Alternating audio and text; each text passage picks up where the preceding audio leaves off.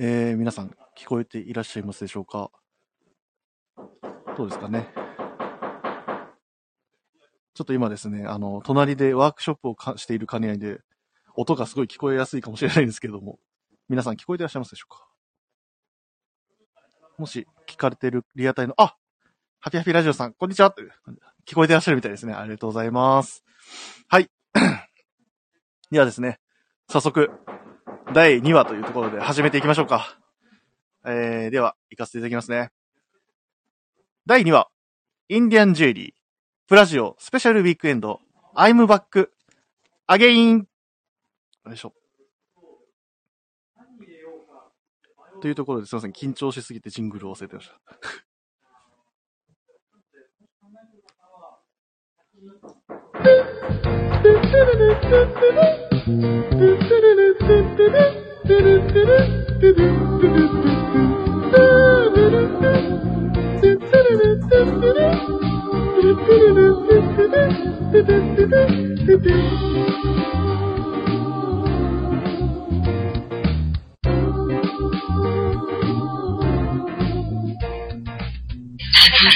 Oceana. えー、皆さん、改めまして、こんにちは。あーいろんな方がですね、コメントもいただいてます。マルディさん、こんにちは。流れ星さんがグラマラスということで、ありがとうございます。でですね、えー、これからは第2話、インディアンジュエリー、えー、始めてまいりますので、よろしくお願いします。先に、えー、こちら提供を読ませていただきます。この番組は、変わっていくスタイル、変わらないサウンド、オールナイトビームスプラス、 supported by シュア。音声配信を気軽にもっと楽しく、スタンドエフエム、ロングブランチ。以上、各社のご協力で、ビームスプラスのラジオ局、プラジオがお送りします。ということで、よろしくお願いします。はい。ということでですね、早速、えー、今回お呼びしているゲストの方々をお呼び込みしたいと思います。まず最初に、この方ですね。小林さん、よろしくお願いします。よろしくお願いします。小林さんはね、半島、いつでしたっけ？アメリカから帰ってこれたの。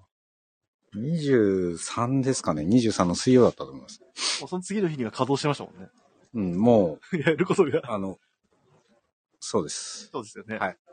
もう、あのーまあ、いつも通りの、いつも通りで。はい。はい。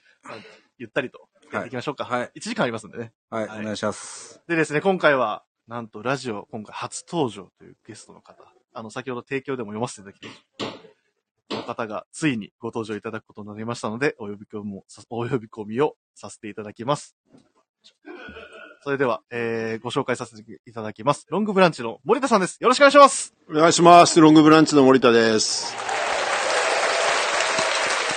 ありがとうございます。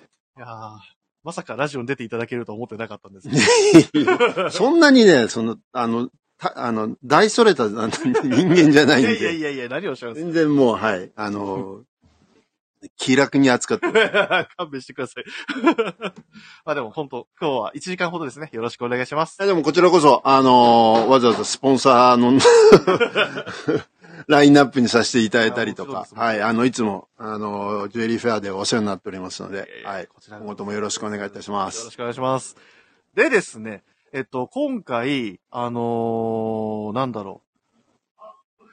本当はこのお二人をお呼びして終わりっていうところだったんですけど、なんか緊急でゲストがもう一方、えー、入っております。ちょっとね、僕もどう説明、どうご紹介するのが正しいんだろうって、いや、さっき蕎麦屋さんに行ったらあったんだよ。あ、偶然？偶然。え、そっからのこれ？そうです。さっき、ちょうどさっき5分前までギャラの交渉してましたけど、ギャラはどうなるんだって。ひとまず森田さんからは飴でいいんじゃねえかって話もありましたけど、えっとですね、実はあの、もともと僕たちも先輩、もうビームスにおいては大先輩ですよね、コバさん。大大先輩。ですよね。はいそんなに偉いんだ、お前。大大先輩。お前あの、そうなんですよ。だって、ニックネームで神ってついてるの、そうですねこの方ぐらいしかいない,、はいないでしょ。そうなんです。神紙ってペーパーの紙ですよね。いやいや、違います。ゴッドです。紙、紙ではなくて、ゴッドの方なんですけど、そそうですね。その、じゃあもうその紹介で行かせていきましょうか。えー、僕たちはですね、山、山の神と崇めております。えー、広沢さんです。よろしくお願いします。こんにちは、広沢です。ご無沙汰しております。今日はありがとうございます。ありがとうございます。いや、まさかですよ。このお三名と僕がラジオするっていうのは、なかなかないことなんで。びっくりした。いや、びっくりしますよ。めちゃくちゃ緊張する、緊張度が増しましたね。いや、でも、どうなるんだろう、このラジオって感じなんですけど。うん。まあ、あのー、広沢さんも、もちろんのこと、やっぱインディアンジュエリーには造形も深く、いやいや、まあ、お話しするにはもう、もってこいの方だとはもちろん思うので、今日は。はい。ちょっと緊張されてますいえ、えっ、と、は い愛の手入れるからちょっと来いよっていやいやいや、全然。言われたので、あの、僕はもう、ただただ楽しまさせていただきます。なんで、1時間。はいまあ、あの、お話しするとこ、全然もうお任せしますんで。はい ありがとうございよろしくお願いいます。たします。よろしくお願いします。はい。というところでですね、今回は、えっと、一応トーク、何をしようかというところだったんですけど、ちょっと実はレターをいただいてまして、あ、本当に。先にそれを読ませていただきますね。えー、ラジオネーム、娘にコーディネートを断絶される親父さんですね。えー、藤井部長、小林さん、森田さん、こんにちは。こんにちは。こんにちはは。えーインディアンジュエリーって少し前まで全然知りませんでした。えー山田博さん、えー山田兄弟の兄ですね、博さんや森田くん、森田もくん付けですけど、森田くんがつけているのを見るとかっこいいなと思うんですが、素人の僕には真似できません。何気ない感じでかっこよく身につけるにはどんなチョイスがいいんですかね。また、金額差がものすごいですが、どこが違うんですか？入門課程価格はどれぐらい？いいアドバイスをお願いします。直接聞けばいいんですが、そんな疑問って皆さんあるんじゃないかと思って。仕事の関係でリアルタイムで聞くことができず残念です。後でゆっくり聞かせていただきますというようなレターをいただいております。ありがとうございます。ありがとうございまありがとす。うございます。なんでね、こういった、あのー質問も実際には来てますので、まあ、後ほどちょっとこの質問についても触れていければと思うんですが、まあ、やっぱり、えっと、最初にですね、ちょっとやっぱみんな、リスナーの方はね、ちょっとさい、やっぱリアルな声を聞きたいんじゃないかと思いまして、えー、こちら、コーナーを用意させていただきました。えー、インディアンジュエリー放浪記2023年夏特別版というところで、先日、先ほどちょっとお話しましたが、もうあの、確か森田さんも、もちろん行かれてはい、言ってましたね。はい、あの今年も。ー、2000あれな、いつでしたっけ ?8 月？えっと、うちのチームは11から23で、森田さんは、僕は17から、えっ、と、20、28、27ですね。27まで。なんか、相当暑いって話は聞いてましたけど、さっきも話してきたんですけど、フェニックスは本当にやばいですよ。45度、本当にあるんで。45度。45度もあるんです焼かれてるような、もうこうやって、上から。上から。だからほとんど通りにうん。人が全くいない状態ですね。駐車場に車を止めて、はいこう、モールとかスーパーとはいか、そういうウォルマートとかに入ってく、その駐車場間だけ歩いてるだけではい、道路を歩いてるとか、そういう人はいない。もうなんか、ブラブラっていうよりはもう、本当目的のために車で来て、そこに行くための、途中ちょっと日に当たるぐらいの感じで。それだけです。わあ、すごいっすね。そう、もう45、まあ、外も出ちゃダメみたいななんか、熱波警報。うん。熱波警報。熱波警報あん。まり日本ではね、ちょっと馴染みのないワードにはなるんですけど、まあ、それぐらいの暑い、えっ、と、まあ、地区だと思うんですが、まあ、実際そうですね、どういう工程で今回はなんか行かれたとかっていうのを軽くでいいんですけど、あるんですか工程は、うちは、えっと、サン、アルバカーキの空港に降りて、で、サンタフェからスタートをして、えーっと、西にだんだん流れていって、で、アリゾナに入って、フラッグスタッフに泊まって、そこから下の方に降りてって、フェニックス。まで行って、フェニックスから、えっ、と、もう一回、同じように戻ってくうんうんうんその来た道を戻って。る。はい。まあ、ちょっと全く同じ道じゃないけど、だから、いつもだと、まあ、それが片道だけで終わるように、スケジュールを組むんだけど、今回は、ノリで往復する感じになった。はいはい。まあ、その工程の中で、まあやっぱその、じゅえあの、なんでしょうね、いわゆる買い付けじゃないですけど、まあ、要件を見つけて、アーティストに会ったり、ミュージアム行ったり、はいはい。ディーラーのとこ訪ねたりう、ん。いろいろと。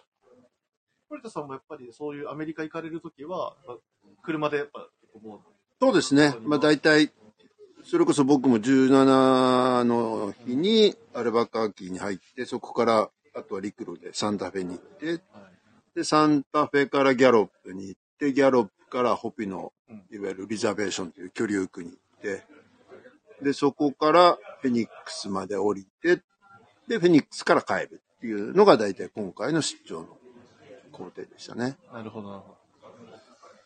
まあ、それはもうなんかあれですけど、毎回の、なんでしょう、恒例というか、もう大体そういう、こう、なんでしょう、工程で行くっていうのがもういつもの感じ。そうですね。まあ、大体、その、アルバカーキの空港から帰るか、フェニックスから帰るか。はいはい。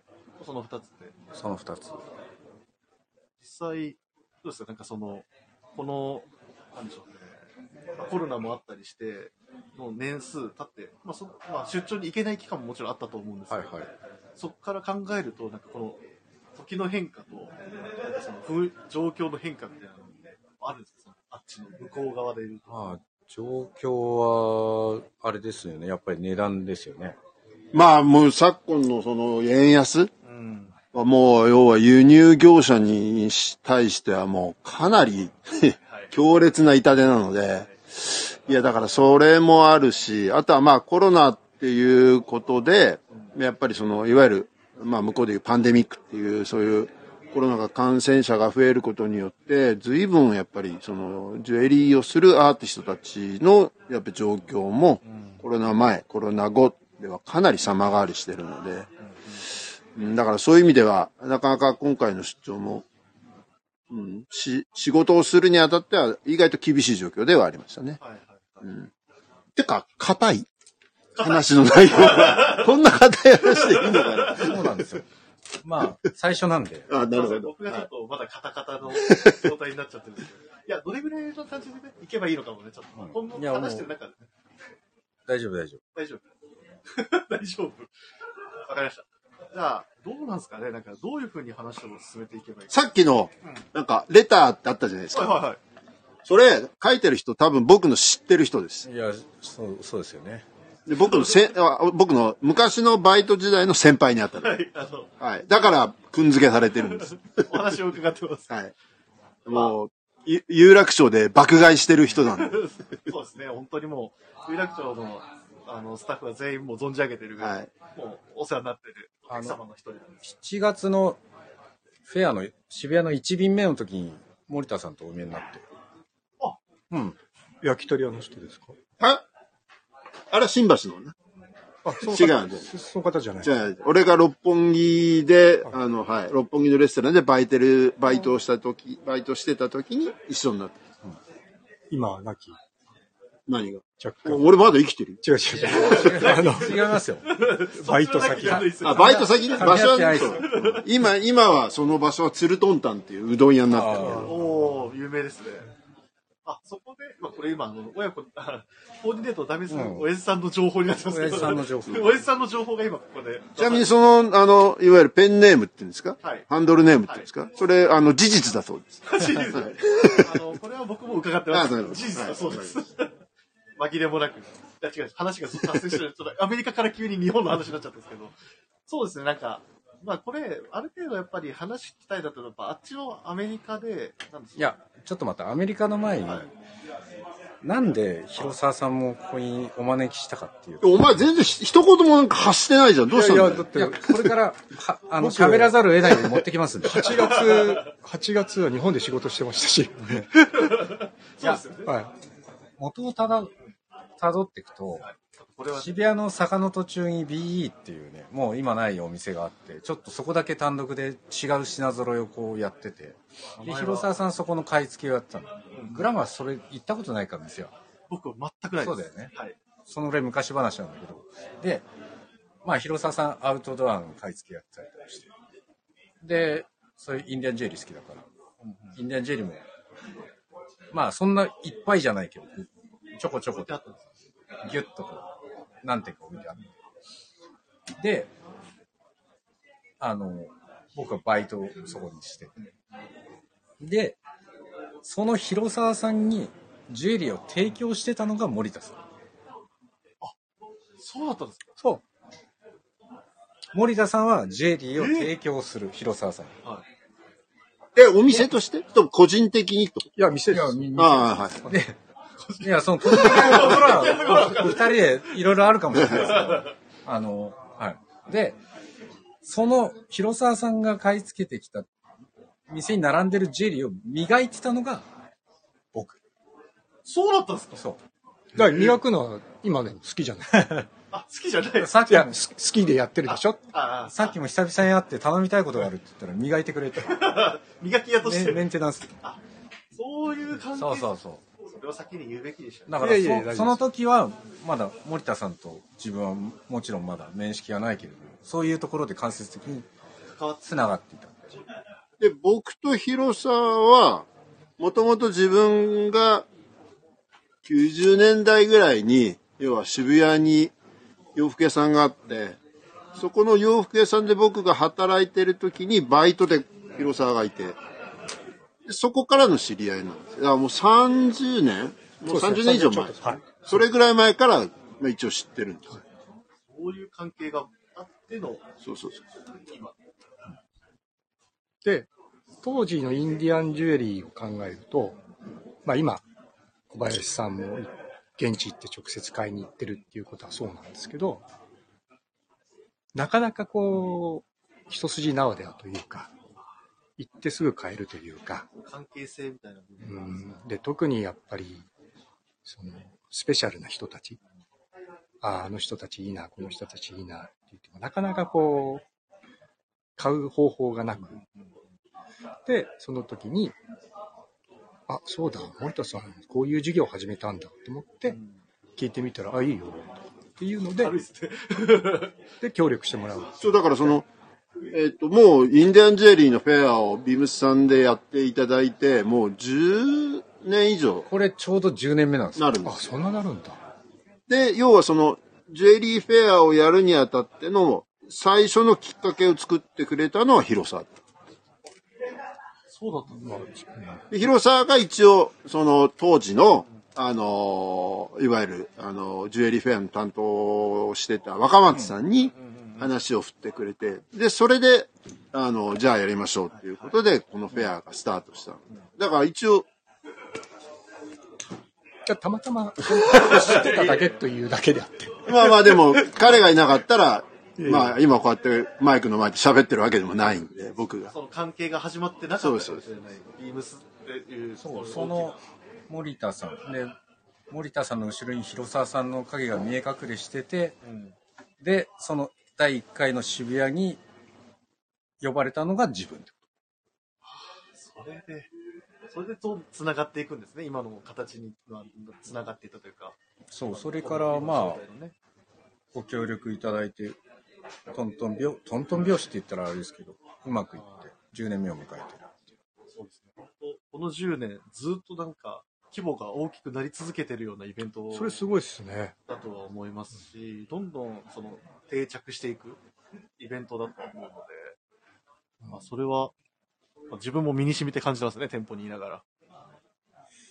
ビームスプラスの力ですね。ですねビームスプラスがあのあれですねまあ、小林さんヒット。いや、ぼ僕はプラスの中というよりは外だと思うんですけど、ビームスプラスがだいぶ足腰がたくましくなったおかげで、インディアンジェリーもちゃんとサポートしてもらえてるので。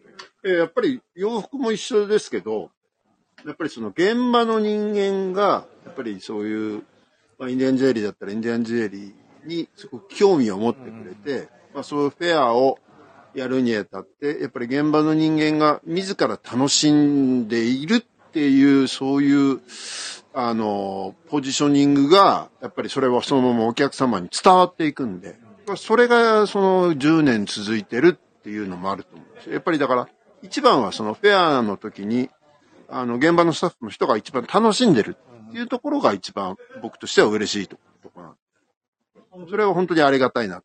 フェアの前とかに、例えば勉強会みたいな感じで、ちょっと軽く1時間ぐらいですね、森さんにご説明いただくときもみんな多分結構前のめりで、うんこれってこういうことなんですか？あれってああなんですか？みたいな質問とかも結構してるシーンも、そうだよね。はい、覚えてますし、森田さんの話し方も面白いんですけどね、なんか、うんすごい結構ざっ、なんか、カジュアルにすごい話してくれる。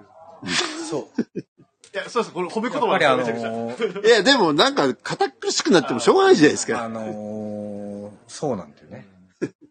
そうですよね。なんか、うんそれは僕が今話しててなんかちょっと思いましたね。なんかすごい、なんか行々しいものと捉えずに、もっとなんか楽しんでほしいなみたいな、そうそうそ。うそれを感じるというか。そう。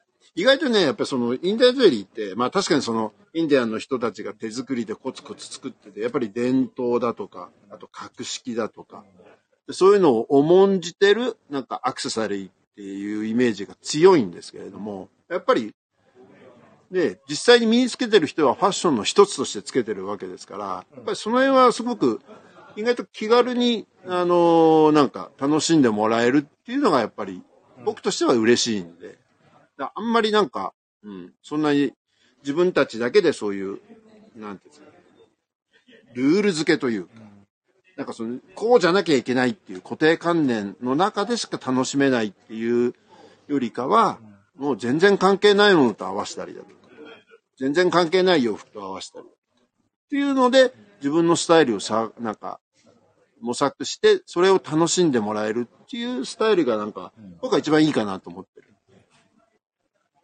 で、真面目に言ってみました。真面目に言っていただいて、すいません、本当に。あ、でも、吉田さんはどうですか？なんかその、ビームスプラスと直接の関わりはなかったものの、やっぱりビームスに所属され所属されてる間も、まあ、こういうフェアとか見ら見られてたわけじゃないですか、どうで盛り上がりの感じとかって。ああ、それすごく、さっきもその話してたんですけど、回を重ねるごとに、その今の森田さんの話じゃないですけど、お店のスタッフがこう、この間は指輪1個だったけど、今回何にしようかなとか、だんだんその、シルバーセイントがどんどん増えていくっていうのは、ああいや、でもねやっぱりね小林さんの、この、なんていうのかな、尽力というか、このスペシャリスト、はいはい。この、やっぱり、存在は、やっぱりかなりインディアンジュエリーのフェアにおいては、もう、あの、本当に必要不可欠なその人間になっていただいてるので、やっぱりそれは僕としてもすごく安心できてますよね。ちょっと話の展開おかしいですね。これ、この後なんかあるんじゃないですか。やっぱコバさんがやっぱいるっていうところは強いと。ああ、やっぱ小林ヤージギですから、ね。ヤージギだから。ですって、コバさん。いやいやいや。なかなかない展開だといつからヤージって呼んでたのかなって ちょっと疑問に思ってたぐらいだった。ワクワクしてるんですけど。その屋号を持ってるっていう屋号を持ってあれなんじゃないですか。すごいじゃないですか。ね。いやでもコバヤジさんでもうみんなあの、お客さんも、コバ、コバ、コバさんってみんな呼んでますよ。あの、笑ったのは、名古屋に行った時に、小林くんって言われた時は、あ それ笑いますね。くんづけ。あ、はいってなります は僕です。僕です。いや、でもそれぐらい浸透してるというか。いや、だからそれこそさっきの話なんですけど、そのビームスには、いわゆる山の神がいて、海の神がいてっていうノリがあって、だから今はこのジュエリーの神が小林さんに。そうですね。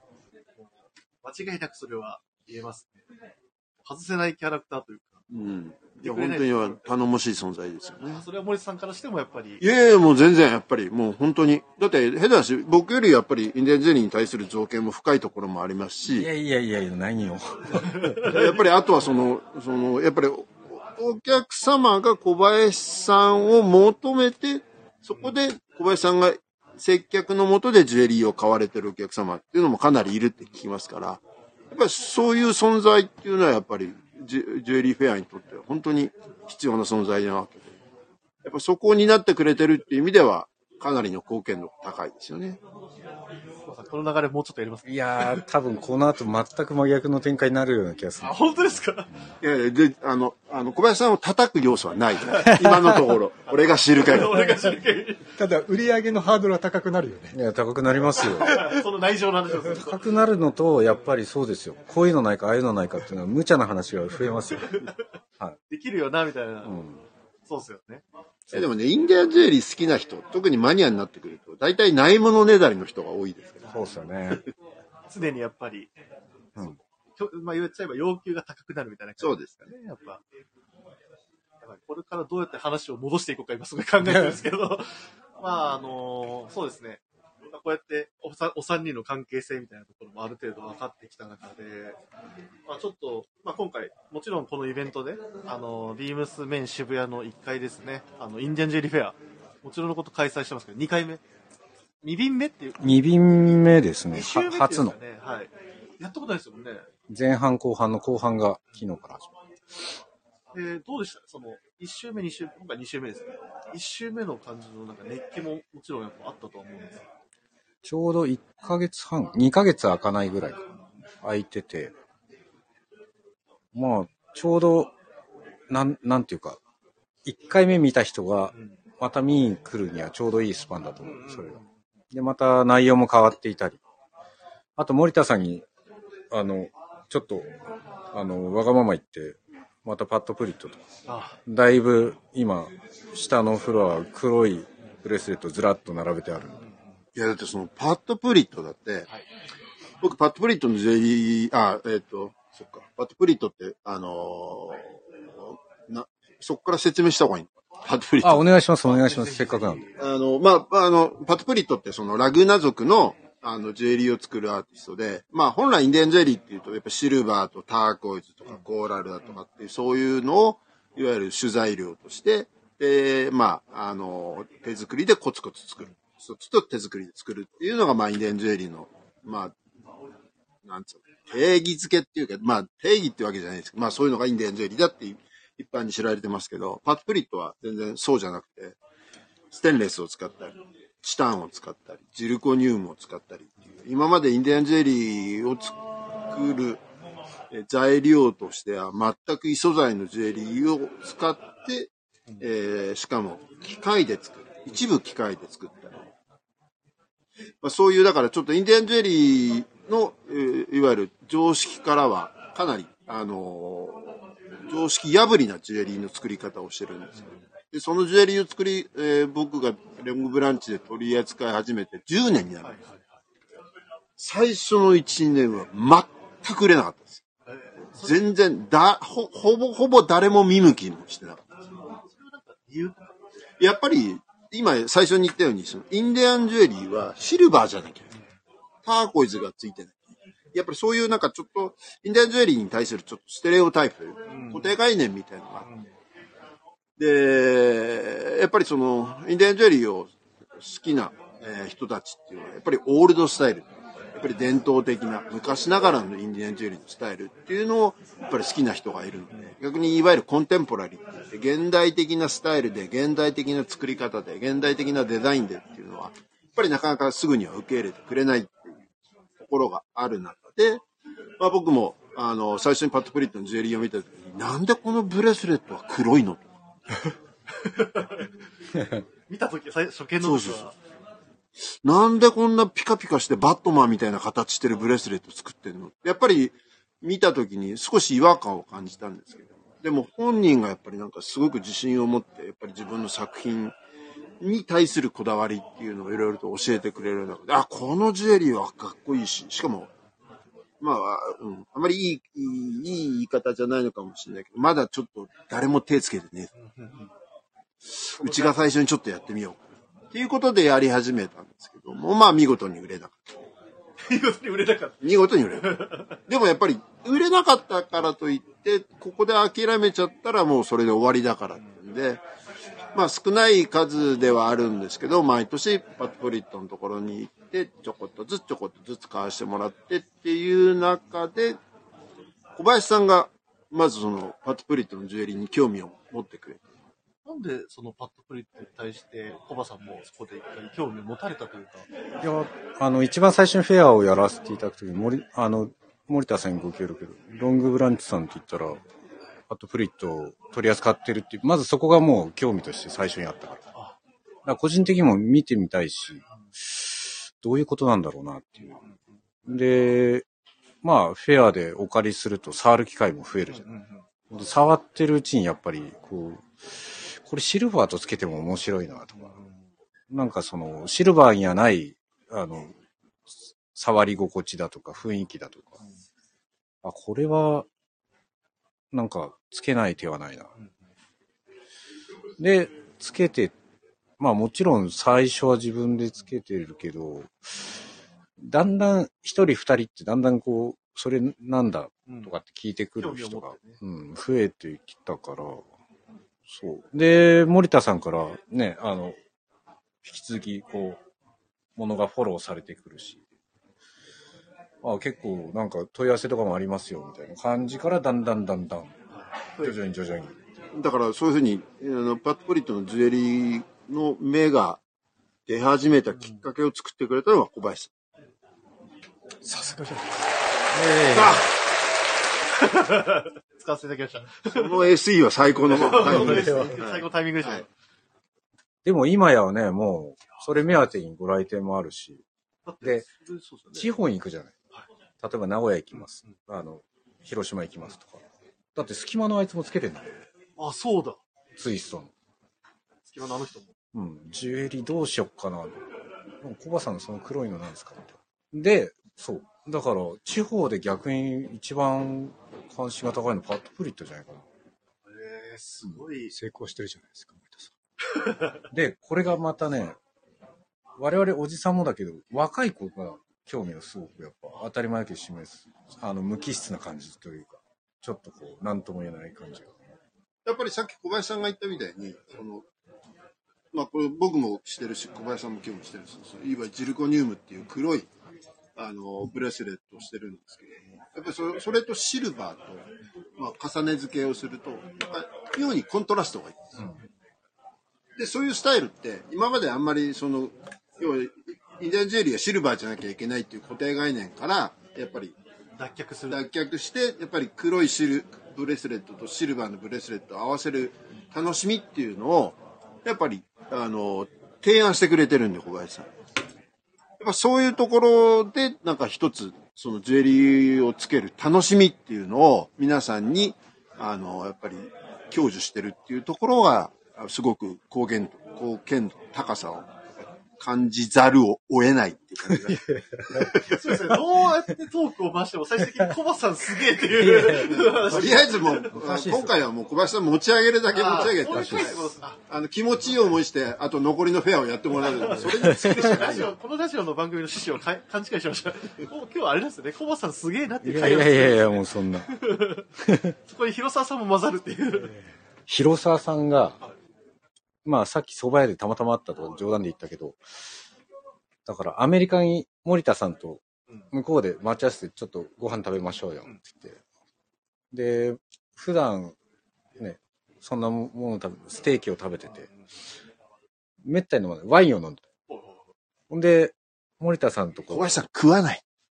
全然食わない。あ 食わの、ないんですか？食わない。あの、そう。食が細いんです。かそんなに行くわで、ワインを飲んで、で、気分が良くなったところで、森田さんよく広沢さんの噂話あ、す噂るから。話をする。うん、それで、何の噂話ですあたかもここに、ここに、すんごいやここに座ってるかのようになるんだよ、話がですね。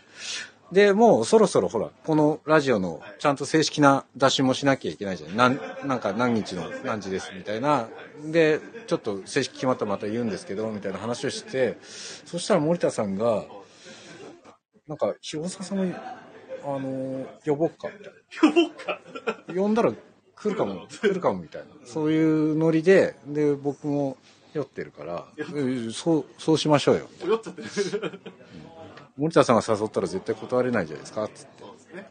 それはそしたら、そこから帰国して、すぐに森田さんが連絡くれて、手配できますよって。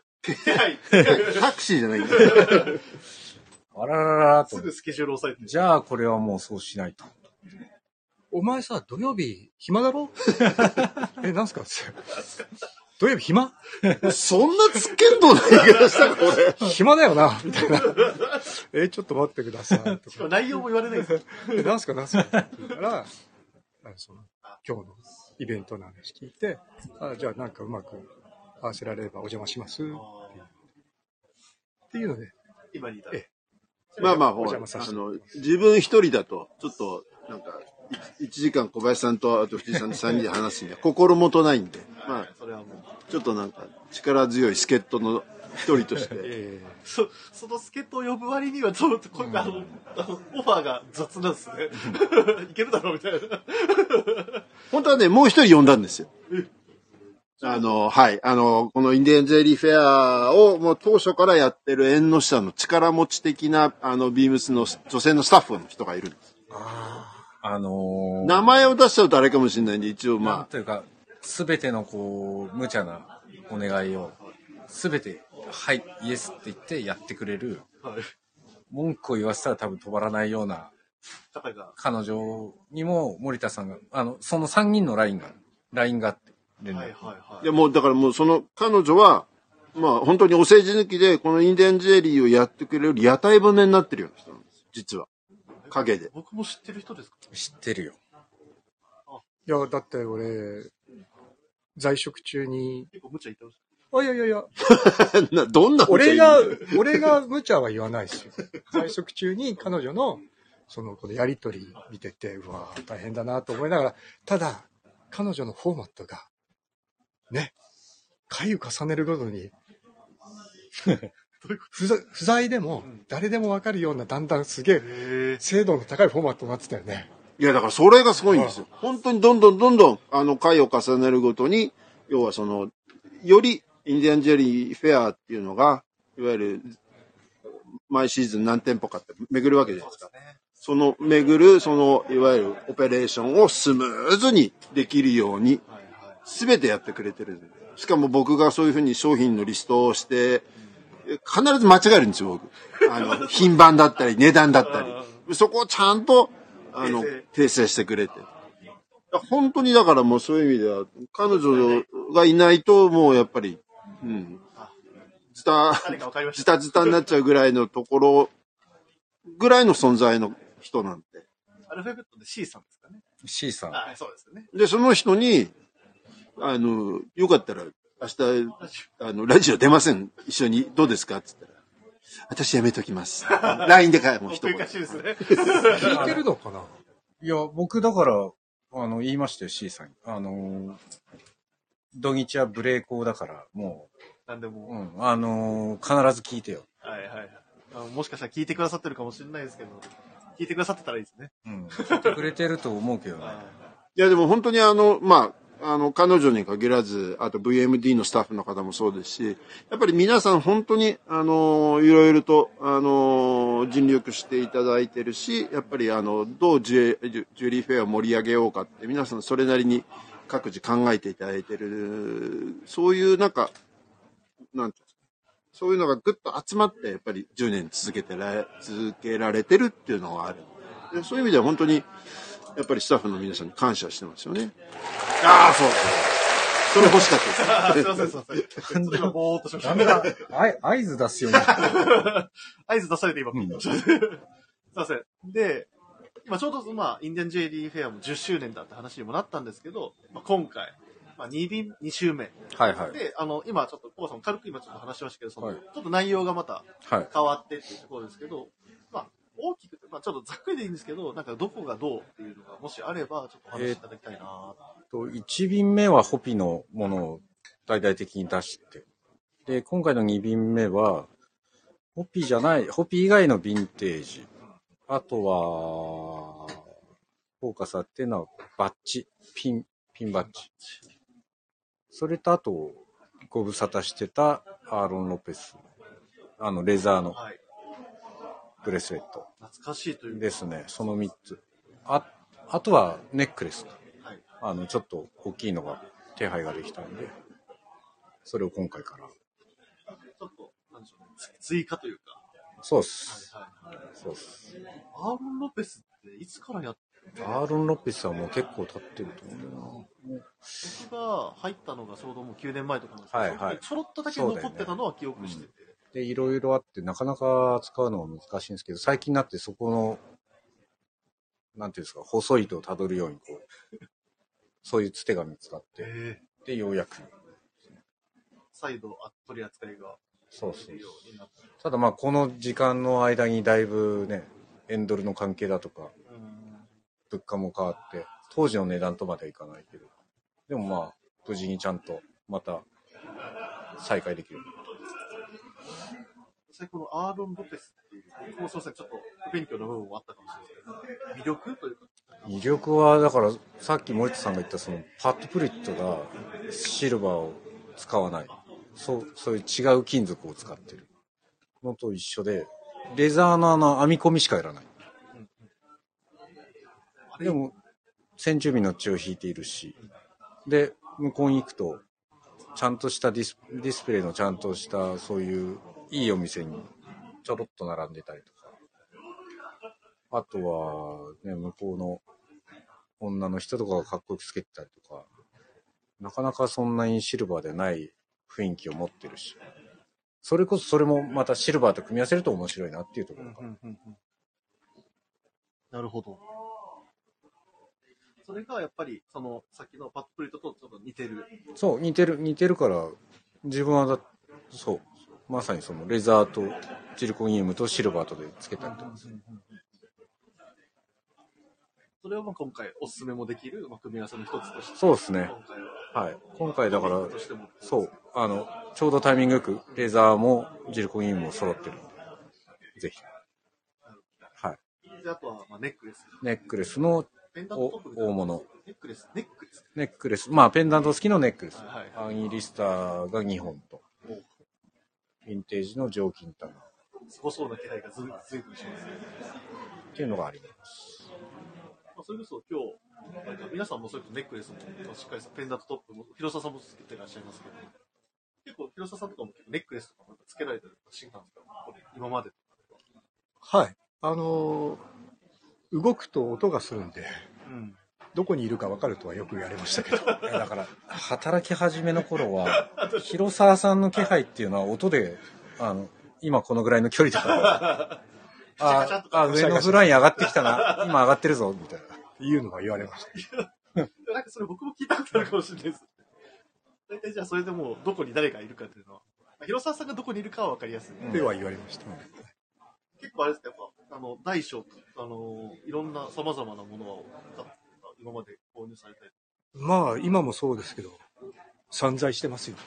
広さって一番最初に身につけた印伝樹液って何？だいや、多分お土産物だと思いますよ。じゃあ自分で買って、なんか身につけたの？初めてサウスウエストに行ったのは97年なんですよ。自分で。あ、違うか。仕事で行ったのは97年ですね。その時って、さっき話出てた、あの、セカンドメサの T シャツとうん。カチナうん。ぐらいですね。なんか自分で買った記憶が。セカンドメサカセカンドメサってあの、ホピの村ね、その居留区。はいはいはい。インディアンジュエリー。あ、でも、自分でその仕入れをやらさせてもらってる時に森田さんのとこから、ホッピーは、はい。そうだな。まあ、メディスコとコトローバだとか。そうですそうあと、ロナルド・ド・ソース。うん。はいその辺のちょこちょこやってくれてた。はい。あとは、フィルもそうですし、うん。そうですよね。フィリバート・コゼース。はその時代から、そうだよ。あの、その頃にもうそれを取り扱ってたんだ。あしかも、そうですね、話をちょっとさ、戻すんですけど、なんかやっぱどうしてもインディアンジェってなんか生補足のイメージ結構強いじゃないですか、ちょっと質実合計っていうか。どうしてもホピーが初めだったのだから、その森田さんから手配を、あの、広沢さんがしてるものはホピが。い。買え、買えないって、まあ語弊はないかもしれないけど、その、つながりが僕は持ってなかったから、そのいきなり行って買うっていうのはなかなかさっき言った通りできない感じに。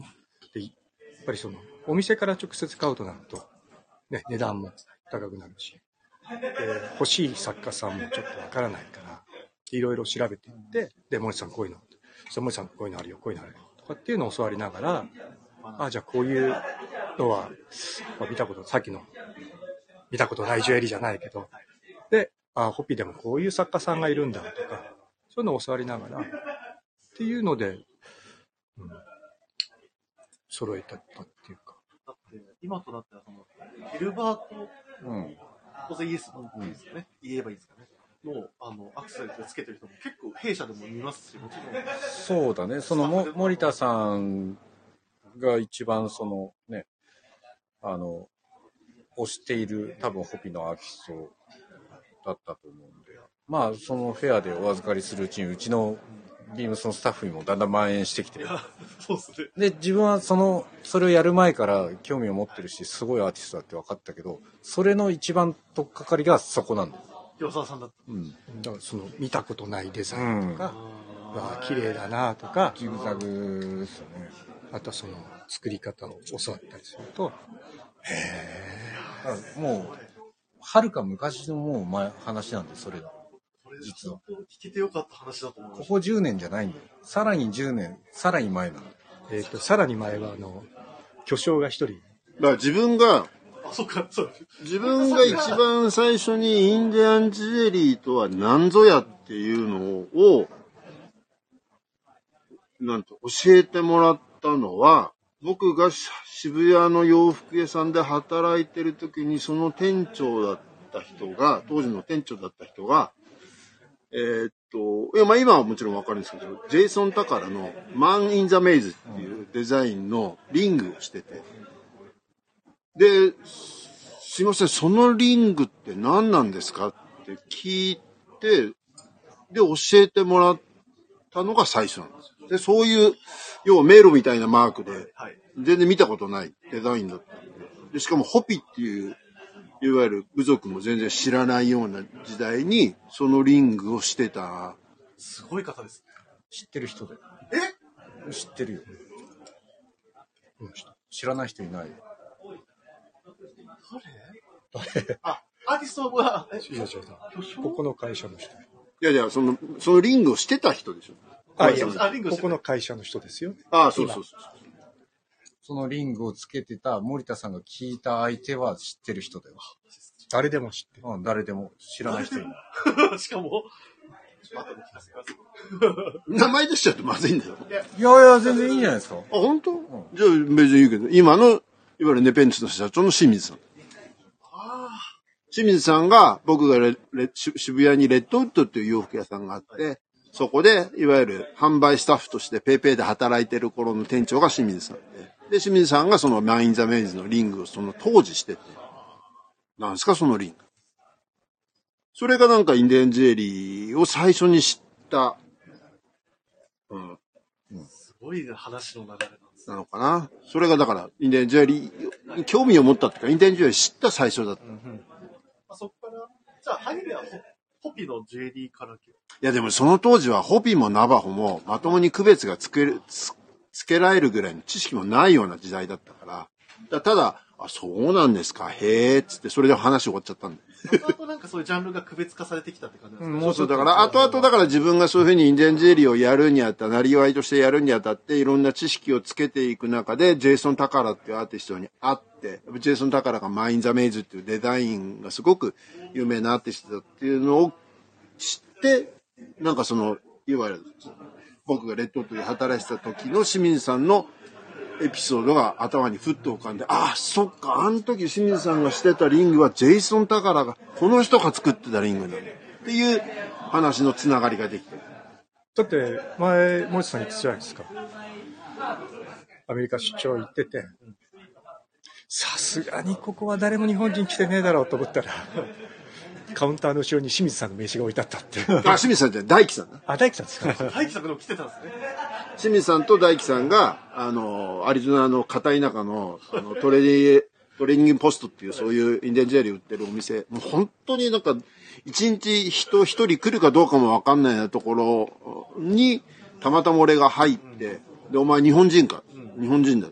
そうか、この間、日本人で、なんか、うちの店で買い物してったやつがいるぞ、つって、その親父が出してきた名刺が、あの、大輝鈴木って書いてあったんで、うわ大輝さんの名刺だと。すげえ。そういった歴史が。いや、だから、本当にその、何？その、自分が、まあもちろん洋服屋で働いてたんで、洋服のノウハウもそうですけども、やっぱり物の見方だとか、物のこだわり方だとか、あとはもちろん洋服以外に音楽であるとか、カルチャーであるとか、そういうのをやっぱり幅広く、やっぱり清水さんだったり大輝さんだったり、っていうふうに教えてもらってた。そういう意味ではやっぱり、い今、その二人がもう世界的な あの、有名人になっちゃいましたけど、やっぱり、うん、そういう人たちの下で働かれ、働い、働けた経験っていうのはすごく今でも大事にしてますね。こんな話に広がっていくとはちょっと。そうだから、広沢はだからその当時俺が、えっと、もう店長だったんだっけ、俺が。そうそうそう。レッドウッドの店長を任された時にあ、バイトで。違うんですよ。ゆ三浦さんがいた。あ、まあいい。わかんない。その名前出してってわかんねえから。三浦さんがいた。店長。まあ僕がだからそのレッドウッドやってる時に、広沢がバイトで働く。でもこいつはもう、俺に質問ばっかりしてくるんで、あれなんですか？これなんですか？そう今つけてるの。ちょっとめんどくさかった。質問ばっかしてくんじゃないです。そ、それぐらいやっぱ、なんでしょう、あなんでしょう興味が、憧れというか、まあ、何し、なんだろうこれは。ああ、で、ゴローズのジュエリーたくさんつけてたよな、その当時。うん、まあ、うん、まあ、はい。そうだよな。あとは、そういうヴィンテージのデニムとか、そういうの着て、お店に立ってて。古着着てくんじゃないって俺怒ってそる。れは言われた。店のものを着ろ。それはなんか今の洋服やっぱり感じしますね、なんか。そうそうそう。こんなに選択肢がある世の中じゃなかったから、で、調べるのも、まあ、方法も。そうそうそうそう。なんか、ね、今も大して英語喋れないけど、一生懸命なんかさ、調べて、で、行ったことある人に、これ何すかとかって聞いて。聞かれる相手が森さんですそうでもね、やっぱり、その、まあ、俺も広沢もやっぱり50代で、まあ、そこそこの年齢なんだけど、そういう人たちが若い頃の洋服屋の時代ってやっぱりそうだったから、そのインターネットで簡単に調べられるっていう時代じゃなかったんで、やっぱり人から聞いたり、人から教えてもらったり、あとはいろんな雑誌だとか、それも国内も海外も含めて、いろんなところから情報ソースっていうのをなんか自分なりになんか試行錯誤して集めて、その中でなんか自分のスタイルっていうのをなんか模索してた時代だったので。だからある意味、いい時代だったの。まあ勉強、ダメだな、こ俺本当になんか最近だともう古い話しかしないから。勉強、勉強はいっぱいさせてもらいました。それは。今もあさせてもらってます。まあでもそれを結局、コバさんがまた学んで、そうっすね。だからそう、その、アメリカに興味があるっていうけど、やっぱりインディアンジェリーっていうジャンルが一番情報が多分、あの、わからないことが多かった。最後まで。今じゃいろいろ情報があるけど、だからそれを、ね、森田さんが、あの、お店をやられてるっていうのは当時多分すごいことだと思うし、なかなかね、軽いノリではできないことだとそうですよ。ね。うんすごいなと思う。いや、そんなことないですよ。それしかできない。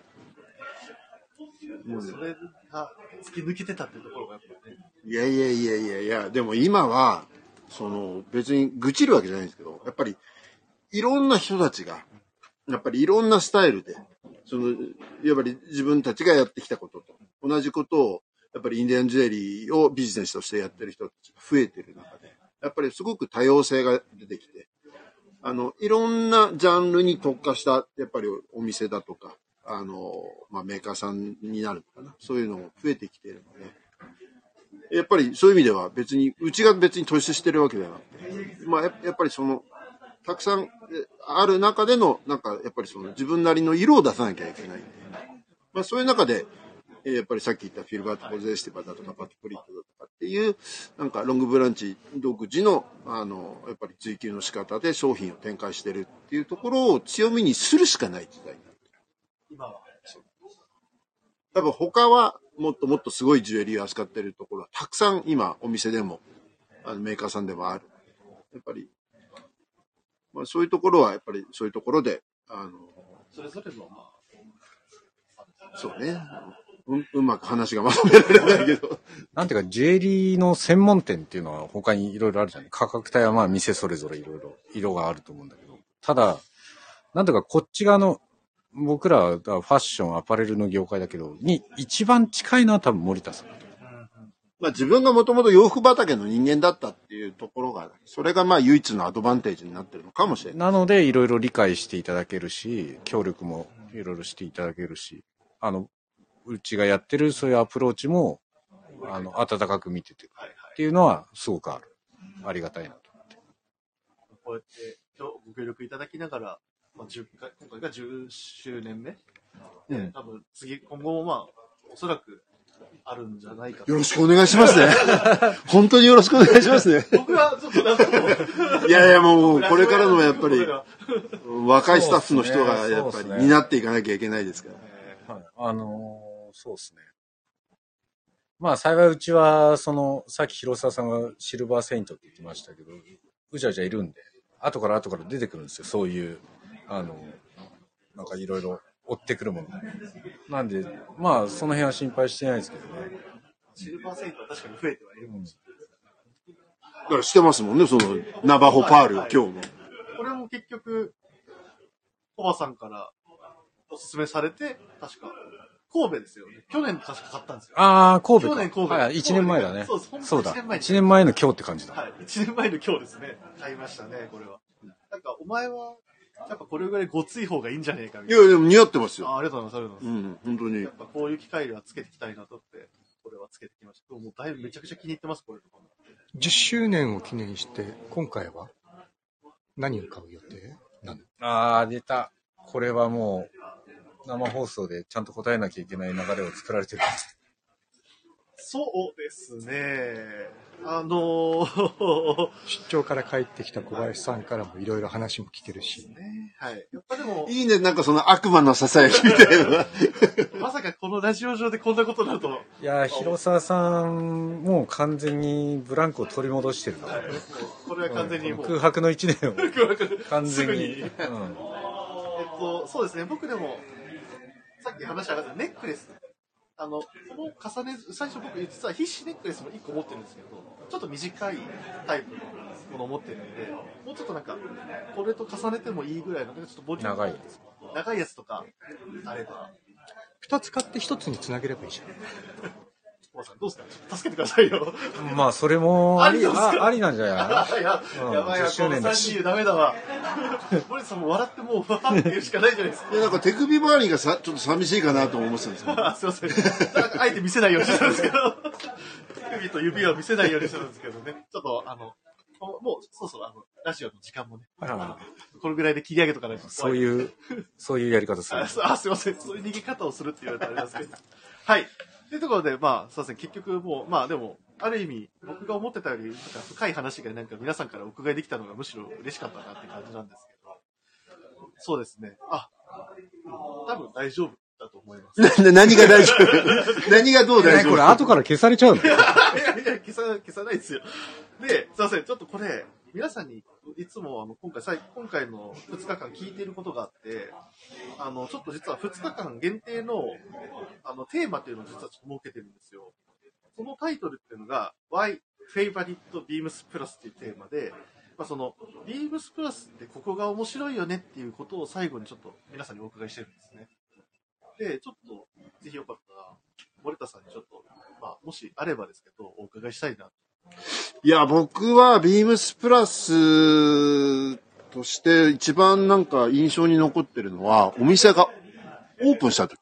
本当にビームスプラスとしてオープンした時に、えーっと、その当時、ハーマン・バンデバーっていうナバホのアーティストが、えーっと、確か14金かなんかで作ってるバカでかいコーラルのリングかなんかがありましたね。覚えてらっしゃるそれがね、すげえかっこよかったんですよ。あったよな。某 H 巨匠が。ああ。うわ、こんなかっこいいインディアンジュエリーがあるんだ。しかも14金を使って。まあ値段その当時、さすがに見るのも恐れ多かったんで、店頭で眺めてるだけだったんですけど、それがお、確かオープンの日になんか行ったらあったんで、でもそのね、印象がやっぱりビームスプラスさんはすごくあるんで、あとは何年か前にお店を見せてもらった時に、あの、ハーフ丈のブラウンのライダースジャケットかなんかが上の方にかかってて、それかっこいいな、買おうかなと思ってて悩んでた。っていうぐらいですかね。そこがやっぱビームスパス。いや、でもやっぱりその、なんていうんですかね。ま、まあ、これもちょっとあん、あんまりもう時間がないんであれですけど、ビームスプラスさんって、僕から言うと、ちょっと質実剛健な、いわゆるアメリカンカジュアル、いわゆるトラッドというスタイルをやっぱり突き詰めてるお店だと思うんですよ。で、ある意味、僕が以前働いてたあのレッドウッドっていうお店も、やっぱりそういうアメリカントラッドのスタイルをやっぱり結構追求してたお店なんで。だからやっぱそういう自分が働いてたお店と少しリンクする商品、あとスタイルがあるので、そういう意味ではすごく、なんか親しみがあるお店です。はい。あ俺も？いやいやいや、ちゃんと、ちゃんと締めてくださいよ。はい。まあ森さんもしっかりコメントいただいたんで、せっかく来ていただいた以上は、プラスとは？プラスの面白さ。まあ、毎シーズン何かあるかなっていう、その、楽しみ方はありますね。それは、なんて言えばいいかな。へえ、そうきたか、みたいなのもありますし、普通、普通のものを普通に着れるものもあるし、なんだろうな。うん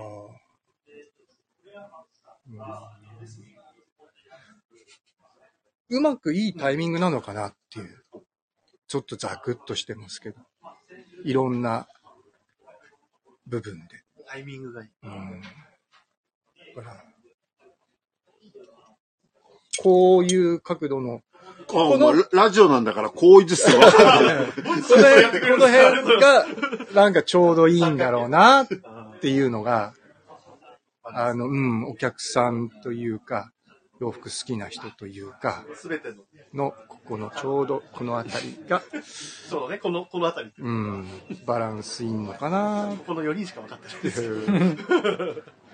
だから、幅広いんじゃないですか？その、購買層っていうのは、そうですね。きっと。年齢もそうだし。うんとは思いますけど。とは思いますけどね。そうですね、お二人に急に無茶ぶりのようにこういうテーマをぶつけさせて。プラスのコウさんも、あコウさんもいいんすか言ってもらって。いやいやいやな、な、ないっすよ。あ、ナイス。僕は一応まだ現役で関わってるんで、そんな振り返るのはまだ早いです。そうですね。ありがとうございます。最高の言葉でした。まあ、というところで、あのまあ、引き続き、僕らこの今ラジオブースやってますけど、まあ、ラジオブースみたいなところでやってるんですけど、あの1階でね、あのインディアンジェリーフェア、えー開催しておりまして、えっと、ポパさんがいついるんでしたっけ？基本的には。えっと、土日はいます。10日の日曜日までなんですけど、で、平日が月、月、水、金は、えっと、不在です。はい、はい。火、木はいます。なんで、ね、もしよかったら。ああれ？うちからヘルプは、ヒロシが、兄ヒロシが水と金は来ます。っていうところになってますんで、まあ、聞いてくださっている方々はですね、ぜひ、あの、コバさんから話聞きたいとか、でまた、兄ひろしさんからも話を聞きたいっていう人がいれば。いや、でも山田さんにも本当にお世話になってます。はい。もうそれ言っとかないとダメですよね、これは。あ山田さんにも本当にもういろいろとご尽力していただいてる。感謝してます。はい。ー最後に森さんありがとうございます。いえいひろしさんも報われると思います。報われる。多分今、一回で頑張ってくれてると思うんですけど。はい。というところでですね、すいません。えっと、お三方、1時間っていうのは、この、もう長いようで、あっという間でしたけども、えっと、お付き合いいただいてありがとうございました。森田さん、まずありがとうございまありがとうございました。ありがとうございます急遽のあれ、あの、とんでもないですお参加でしたが、ありがとうございました。ありがとうございまた楽しかった、広さん。広沢さんありがとうございます。楽しかったかす。楽しかったです。いやーよかった。俺まあの、これに連れてこれて。ギャラの請求書って、はい。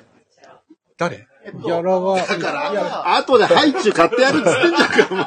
ギャラは、あの、社長室っていう部署がありますので、そちらにあの、あの、直談判お願いします。事業部長外行ったしね。ああ、いましたね。そそういう話したら急に、急に変わりますよ。俺が呼んできたんだから、俺が後でハイチュウたらく食わしてやるよ。はい、はい、中でしょ、すいません。森田さん、お世話になりました。どうもありがとうございましたありがとうございましたありがとうございました。えー、じゃあ、えー、今回のゲストが、えー、ロングブランチ森田さん、えー、急遽、えー、ご参加いただきました。山の神、広沢さん、そして小林さんでした。ありがとうございました。ありがとうございました。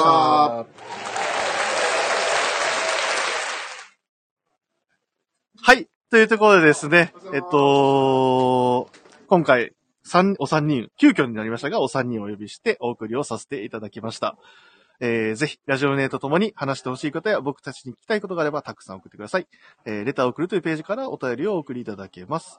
えー、メールでも募集しております。メールアドレスは、アルファベットはすべて小文字の bp.hosobu.gmail.com、えー、BP 放送部と覚えていただければと思います。X 過去 Twitter の公式アカウントもございます。えー、こちらもアルファベットはすべて小文字の beams アンダーバープラスアンダーバー。ハッシュタグまたは、プラ、ハッシュタグプラジオをつけて、えー番組の感想なんかをつぶやいていただければと思います。新たに、インスタグラムの公式アカウントも開設されております。えーアカウント名が beams アンダーバープラスアンダーバーアンダーバー放送部、HOSOBU ですね。ぜひフォローをよろしくお願いします。ということで、えー皆さん、この時間はですね、インディアンジェリーに関するお話をこちらからお送りさせていただきました。で、次の回がですね、なんとちょっと新しい取り組みなんですけれども、なんと、えー、13、15時からですね、えー、リスナー生登場土曜の部というところですね、私が D、あの、MC 務めつつ、もしかしたら顧問のみぞも参加するかもしれませんが、あとはリスナーの方々にご登場いただく予定になっておりますので、えー、ご参加いただける方は、ぜひ、あの、自分に直接言っていただければと思います。はい。ということで、えっ、と、この時間、えー、皆さんお聞きいただきありがとうございました。ではまた次、15時からお会いしましょう。ありがとうございました。